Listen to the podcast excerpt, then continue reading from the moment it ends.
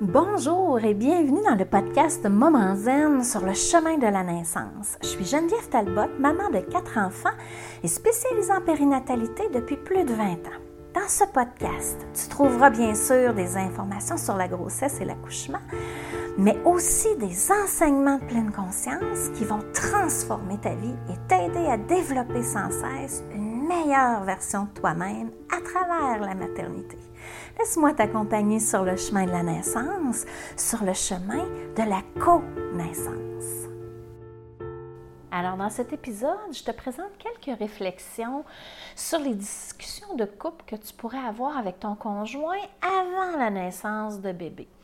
Euh, à la fin de l'épisode, tu vas avoir quelques idées euh, de discussions que tu vas pouvoir avoir, des discussions qui sont essentielles et que moi, je vois régulièrement en postnatal qui n'ont pas nécessairement eu lieu. Donc, ça crée des conflits en postnatal, on ne veut pas les éviter. Mais si on peut prévenir un bout, ben, ça peut être intéressant. Alors, une des grandes difficultés des femmes euh, que moi je perçois ou que je vois, c'est qu'elles elles ont des attentes et prennent pour acquis plusieurs choses par rapport à leur conjoint je ne sais pas, moi, en prénatal, elles, vont, prennent pour acquis qu'ils euh, vont travailler moins, qu'ils vont être plus présents, qu'ils vont peut-être diminuer les activités sportives, les activités sociales. Il y a des fois des conjoints qui, euh, qui travaillent la fin de semaine, mais euh, qui c'est pas un travail. Des fois, c'est, un travail rémunéré, mais c'est un surplus. c'est un, over. Oui, des fois, ça peut être intéressant pour ramener un peu d'argent à la maison, mais euh, des fois, elles ont l'attente non dite, donc implicite, que ça va, tout ça va arrêter ou va diminuer après la naissance. Et les attentes, tout, ce que les filles prennent pour acquis, c'est un piège.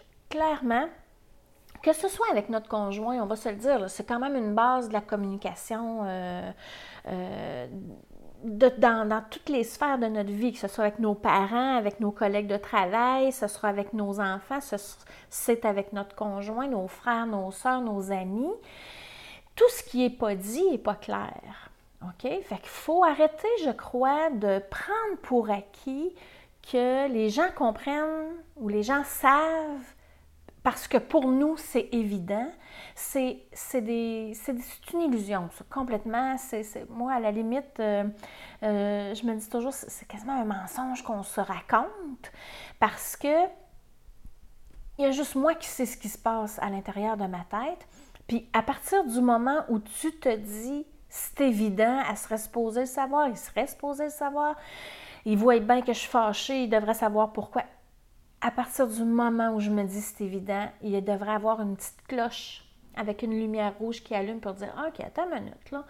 Peut-être bien que c'est évident pour moi, mais selon la perception de l'autre, peut-être qu'il n'y a aucune idée de quoi que je parle. Peut-être qu'il n'y a aucune idée de pourquoi je suis fâchée ou pourquoi je suis boude ou pourquoi je. je euh, peu importe, là, je me pousse ou euh, des choses comme ça. Donc, c'est un principe de base de la communication exprimer vos attentes, vérifier. Tu sais, peut-être d'abord avoir la réflexion, je m'attends à quoi de mon chum, moi, une fois que le bébé va être né? Est-ce que c'est clair qu'il prend des congés? Euh, est-ce que c'est clair qu'il va être présent à l'accouchement? Est-ce que c'est clair qu'il prend son congé parental selon euh, les règles en vigueur dans chaque, pays? Je sais que moi, je suis au, au Québec, donc on a des règles particulières. En France ou ailleurs, ça peut être autre chose. Mais je me dois à quelque part d'avoir la, réflexion d'abord. Qu'est-ce que je m'attends? Qu'est-ce que je m'attends de vivre, moi, comme, co, comme équipe, hein? comme coéquipier parental avec mon chum? Par exemple, euh, tu sais, il y en a pour qui c'est évident qu'elles vont allaiter et que c'est évident que le chum va se lever la nuit pour aller chercher bébé, changer les couches pendant que, tu sais, moi, je continue de me reposer parce que l'allaitement, ça demande quand même euh, une certaine énergie physique. Euh, Peut-être que c'est évident aussi que là, tant qu'elle est obligée de me réveiller, je vais laisser mon chum dormir, il va se lever le matin. Mais tout ça, là, si ça se passe juste dans ta tête puis que tu n'as pas partagé ces réflexions-là, lui, il ne sait pas. Puis lui, en plus, les gars, ça, c'est ça, ça réagit pas comme nous, ça pense pas comme nous. Puis tu sais, c'est, une bénédiction, là, parce que si on pensait tout pareil, ça créerait autre chose, OK? C'est, la, dans la diversité, c'est, c'est ce c'est l'idéal, dans le fond. OK? Il n'y a, pas, euh, a pas un qui est mieux, il n'y a pas un qui est pire. Euh, des fois, j'ai tendance à, entendre les filles qui, qui, chialent après leur chum parce que ne hum, sont pas capables de faire deux choses en même temps, ne sont pas capables de faire ci, faire ça. Mais ça, c'est la vie. Il s'agit de se parler, puis c'est en se parlant qu'on va se comprendre, qu'on va pouvoir se respecter, respecter les rythmes de chacun et tout. Donc, par exemple, par rapport au congé. Euh, tu sais, toi, qu'est-ce que tu as besoin? Je sais que des fois, il y a des chums qui vont se garder des congés pour euh, finir des rénovations, euh, comme s'il n'a a, pas pensé, lui, qu'avec bébé, ça demanderait, puis que ça serait pas peut-être pas le, moment idéal. Mais ça, c'est comme une discussion de couple à avoir. On peut se dire, OK, on en profite pour, oui, faire des rénovations, mais j'ai besoin que tu sois là aussi avec moi, si j'ai besoin avec bébé et tout. Tu sais, on ne sait pas d'avance quel genre de bébé qu'on va avoir. On ne sait pas d'avance comment. On ne sait rien. Comment ça va se passer. Fait que ça demande quand même une adaptation. C'est pour ça qu'il faut en discuter avant. Donc, les congés, il y en a qui ont des, mettons, cinq semaines de congés par, de, de paternité. Euh, c'est de voir est-ce qu'on les prend tout en même temps? Est-ce que je les scinde en deux ou trois portions? Puis qu'est-ce qu'on fait pendant ces périodes de paternité-là? OK, ça c'est important d'en discuter. Le travail, tu sais, il y a des fois, il y a des gars qui sont entrepreneurs, qui sont à leur compte. Euh, c'est pas comme quelqu'un qui est à salaire, qui travaille de 8 à 4, puis euh, qui arrive le soir puis qu'il n'y a pas euh, d'autres choses à régler. Des fois, quand on est entrepreneur, le soir, le téléphone sonne, on est occupé quand même, même si on n'est pas au travail comme tel. C'est essayer de voir est-ce qu'il y a envie de travailler moins? C'est pas si évident que ça. On est dans la 20, 20 trentaine ou début quarantaine, on va dire. C'est une période au niveau du travail qui est extrêmement florissante, mais qui demande beaucoup d'espace aussi dans une vie. Mais le, fait d'avoir des enfants demande aussi beaucoup d'espace. Donc, il y a une adaptation à créer. Je vais donner un exemple. Moi, je, mon, conjoint, lui, euh, il partait à la semaine. Quand je l'ai connu, il faisait ça. Il partait le lundi matin, il revenait le vendredi soir. Puis euh, il était à son compte, donc des fois il y avait des téléphones le soir, des fois la fin de semaine il y en avait aussi c'était comme ça avant que je le rencontre. On a été comme une couple d'années ensemble avant d'avoir des enfants. Fait que ça l'a pas changé. Je veux dire, son travail était à l'extérieur. À un moment donné, éventuellement, ce qu'on a fait, c'est qu'on a déménagé pour se rapprocher de son travail, pour qu'il soit plus présent, parce que c'est difficile aussi pour les gars, parce qu'ils ne voient pas grandir les enfants. Il manque plein de choses. La semaine, lui, il n'était pas là. Donc, mais ça finissait que moi, j'étais toute seule, mais moi, je n'avais pas l'attente que ça change parce que je savais que ça resterait comme ça. Puis j'avais beaucoup d'aide autour de moi. J'avais ma famille, ma belle famille. Puis euh, j'ai, pas euh, souffert, entre guillemets, de, son absence parce que j'avais pas l'attente qu'il soit là. Puis je savais que quand il était là, mon chum, il est 100% là quand il est là. Fait que j'avais pas d'inquiétude à ce niveau-là. Mais il y a des fois, il y a des filles qui pensent que c'est ça, ils travailleront plus le soir, ils travailleront plus le samedi, mais ils n'ont pas vérifié. Et des fois, pour les gars, ben, c'est comme, mais non, ça va être comme ça, c'est encore de même. Puis les gars ne voient pas la, pertinence de changer. Puis des fois, ils n'ont pas la possibilité. Moi, mon chien n'avait pas la possibilité de changer, à moins de changer complètement d'emploi. Puis c'était pas mon intention, puis c'était pas mon intérêt non plus, parce que moi, mon chum, je veux qu'il soit heureux, puis cette job-là, il aime ça. Donc, tu comprends? C'est comme. Il faut essayer de faire la part des choses, mais pour ne pas vivre dans l'amertume et ne pas vivre dans la rancœur, il faut que ça soit réfléchi, il faut que ça soit discuté, ces choses-là. Donc, le travail, c'est très important de regarder ça, tu sais, les, vacances. Tu sais, euh, euh, il y a des filles, dernièrement, j'ai eu des, mamans qui me disaient, euh, tu sais, moi, j'ai dû dire à mon chum, ça, ça, nous prend au moins une journée en famille par semaine, parce que sinon, il travaillait cinq jours semaine, puis samedi, dimanche, il était toujours pris à l'extérieur.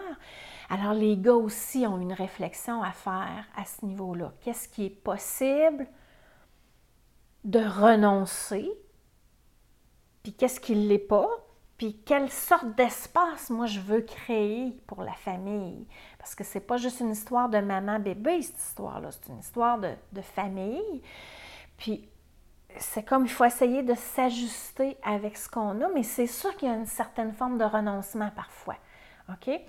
Dans le fond, je renonce, euh, je sais pas, moi, à aller euh, sur le lot à bois, faire euh, du débroussaillage le samedi puis le dimanche pour que le dimanche, au moins, je sois avec ma, famille, ma blonde, ma, femme, peu importe comment vous vous appelez, avec ma conjointe et avec mes enfants. Mais ça, ça se discute avant. Et dans l'idéal, si c'est pas possible d'en discuter avant, à un moment donné, ça va vous rattraper. OK? Après, parce qu'il y a de la frustration. sais, parce que là, quand on est tout juste en couple, puis que le chum, il fait ça le samedi, dimanche, ben tu sais, souvent, la femme, elle va, elle va, aller voir des amis, elle va, aller voir, elle va sortir, elle va faire des choses. Mais là, avec bébé, des fois, on est un petit peu plus restreint dans les sorties parce que là, ben, tu sais, si je sors tout le temps, il vient fatigué, il s'endure plus. Il faut que je respecte des fois un petit peu plus son horaire de dodo, même si c'est pas besoin d'être ça à coche toujours parfait. Mais ça l'amène des, changements, le, fait d'avoir un bébé, puis on n'a pas toujours l'énergie non plus pour aller trotter, on dort pas les, nos nuits tant que ça et tout. Donc ça, là, c'est super important.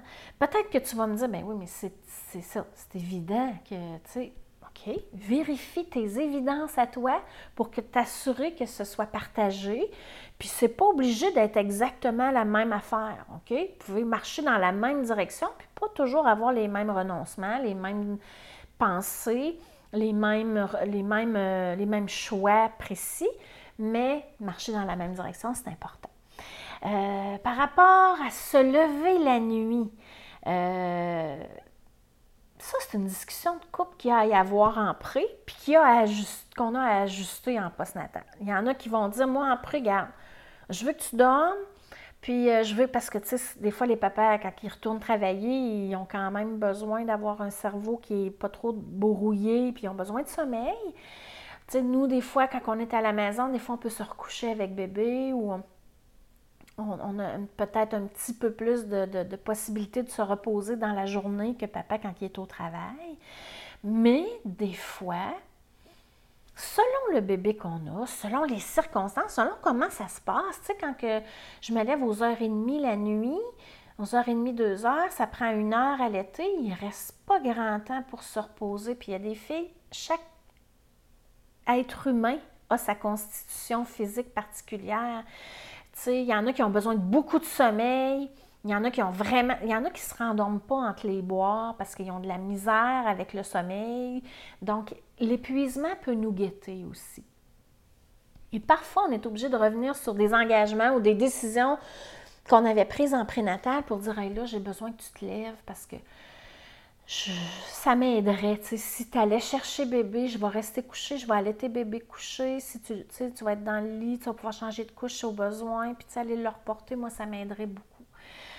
Il faut y aller avec les besoins qui, du moment qui vont se présenter, mais il faut comme en avoir parlé avant, puis parler qu'il va falloir s'adapter, du moins. OK? des fois, des fois c'est comme on. Ça, ça, ça nous paraît évident, puis ça, ça, va de soi, puis tout va. Mais une adaptation, c'est une adaptation, puis ça crée un stress.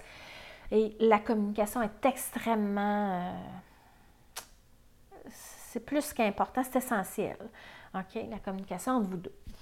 Euh, donc, se lever la nuit, des fois, si c'est pas possible la semaine, moi je vois ça. Là, des fois, les, filles, la fin de semaine, ils leur demandent euh, d'en faire un petit peu plus la nuit pour euh, donner une chance. Des fois, ça paraît, ça donne une chance pour euh, reprendre un peu d'énergie. La fin de semaine, je vois souvent les papas qui vont se lever le matin, vont s'occuper de bébé ou s'occuper des autres enfants aussi. Tu quand maman est au lit puis qu'elle peut continuer de poursuivre son petit matin vraiment dans un bon sommeil, des fois, ça lui permet de récupérer aussi. Donc, juste pour prévenir la fatigue, parce que quand on est fatigué, c'est pas là que notre communication est à notre meilleur. Hein? On est dans le brouillard, puis euh, on n'est pas à notre meilleur. Donc, des fois, il y a des chicanes ou des conflits ou des accros entre les, deux parents, entre les deux conjoints, parce qu'on est fatigué, parce qu'on s'est mal exprimé, des choses comme ça. Fait que ça, c'est sûr que ça va arriver. Il faut s'attendre à ça aussi. On peut en parler en prénatal. Vous pouvez déjà, déjà d'avance dire à votre chum, garde, ça se peut que je m'endure pas le derrière, je veux que tu me donnes un petit peu de... Tu sais, il faut qu'il donne la latitude aussi. Il faut pas qu'il prenne ça trop personnel, mais il faut quand même être capable de se parler. Euh, donc, tout ce qui est loisir, tu sais, les filles, c'est sûr que dans la maternité, quand il y a un bébé qui arrive pendant la grossesse, puis la première année de vie, les femmes ont quand même beaucoup de renoncements. Tu sais, ça peut être aussi simple de dire, parce que je sais qu'il y a un renoncement que j'entends parler souvent, c'est la coupe de vin euh, le vendredi ou le samedi soir en souper d'amoureux, là. Euh, ça peut avoir l'air banal, mais toute la grossesse, assez souvent, on ne prend pas d'alcool. Puis, quand on allait, euh, on n'en prend pas non plus. Celles qui allaitent pas, euh, ça veut, tu sais, des fois, ils dorment pas tant que ça, plus la nuit, puis euh, juste un verre de vin, on vient tout étourdi. Fait qu'on n'en prend pas tant que ça, mais il y a plusieurs renoncements. Tu sais, on, quand même, c'est comme si on prêtait notre corps au développement d'une autre vie humaine. puis, tous les renoncements, on n'est plus sur le marché du travail, nos discussions, on a l'impression, les filles ont l'impression en postnatal que elles allaitent, elles changent des couches, puis quand ça donne, elles peuvent prendre leur douche. Fait qu'ils ont comme pas tant de temps que ça pour faire d'autres choses, puis euh, des fois c'est un choc pour elles. Euh, fait qu'elles essaient de, c'est comme la résistance au changement. Elles n'ont pas anticipé le changement. Puis l'idée, c'est pas tant de l'anticiper que de l'accueillir quand il se présente, parce qu'on ne sait pas exactement comment ça va être. C'est d'être ouvert, être dans l'accueil et dire OK, bon, ben c'est temporaire ces changements-là sont là. Tu sais, je, mon chum arrive, j'ai absolument, j'ai l'impression d'avoir absolument rien à y raconter parce que j'ai changé les couches, j'ai fait boire, puis j'ai pas été capable de dormir parce que le bébé a pleuré, j'ai pas été capable de marcher, j'étais trop fatiguée. Tu on a l'impression qu'on n'a rien à raconter.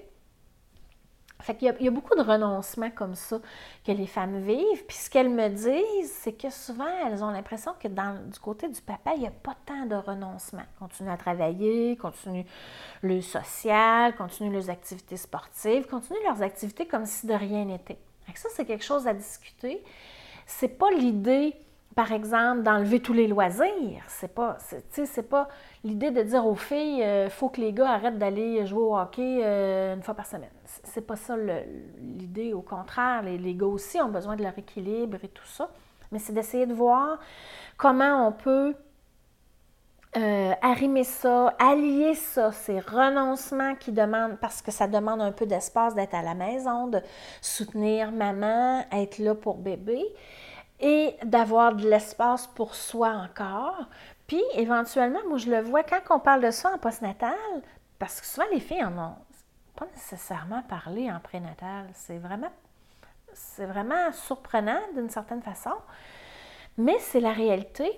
Puis, ce que je veux dire, c'est que euh, quand, on, la vie reprend en postnatal, qu'on se remet à mieux dormir, parce que bébé fait des 3, 4, 6, 8 heures, tout d'un coup, il fait ses nuits. Des fois, ça prend plusieurs mois, mais au moins, souvent, quelques semaines. Mais souvent, les filles me disent Ah, tu sais, mon chum est resté avec bébé.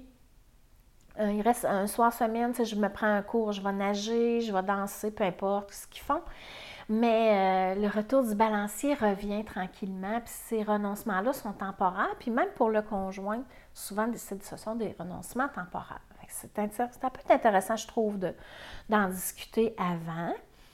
Euh, ensuite, euh, tout ce qui est repas, repas et toute autre tâche connexe. Le balai, la balayeuse, le lavage, le pliage de linge, l'époussetage, etc. Des fois, c'est comme acquis que, ben là, tu sais, maman va être à la maison, maman va tout avoir le temps de faire ça. Puis, première chose qu'on sait, c'est comme je disais tout à l'heure, on se lève le matin, on fait boire, on, essaie de l'endormir, on le berce, on le couche, on le fait manger, on le fait boire. Tu sais, on essaie de le rendormir, on le berce. Puis là, la journée est passée, puis il arrive 5 heures, le souper n'est pas prêt. Puis je me suis pas eu le temps de prendre ma douche non plus. Fait que là, il y a comme ça aussi de l'ajustement à avoir par rapport à ça. Les filles prennent des twists, OK? Parce que souvent en postnatal, on pourra en reparler, mais en postnatal, moi, je leur dis préparez votre souper à 9 h le matin. Tu sais, à 9 h, euh, si tu as eu une pas nuit cette journée-là, tu peux être assez en forme. À 3-4 heures, tu n'as aucune idée de l'air que tu vas avoir. ça peut avoir été une super journée, puis pas. Puis si ton souper est déjà prêt, ben crème au moins, tu sais que tu n'auras pas ce, ce, ce poids-là à faire. Puis l'autre option, c'est de se dire, bon, ben, tu sais, la fin de semaine, euh, peut-être papa, maman peuvent faire ça ensemble ou euh, papa peut prendre le relais aussi pour préparer des repas, tu sais, faire la vaisselle, tu sais, des fois, là, juste avoir une cuisine rangée, on s'assoit dans le salon puis on repose, même si on n'est pas couché dans notre lit.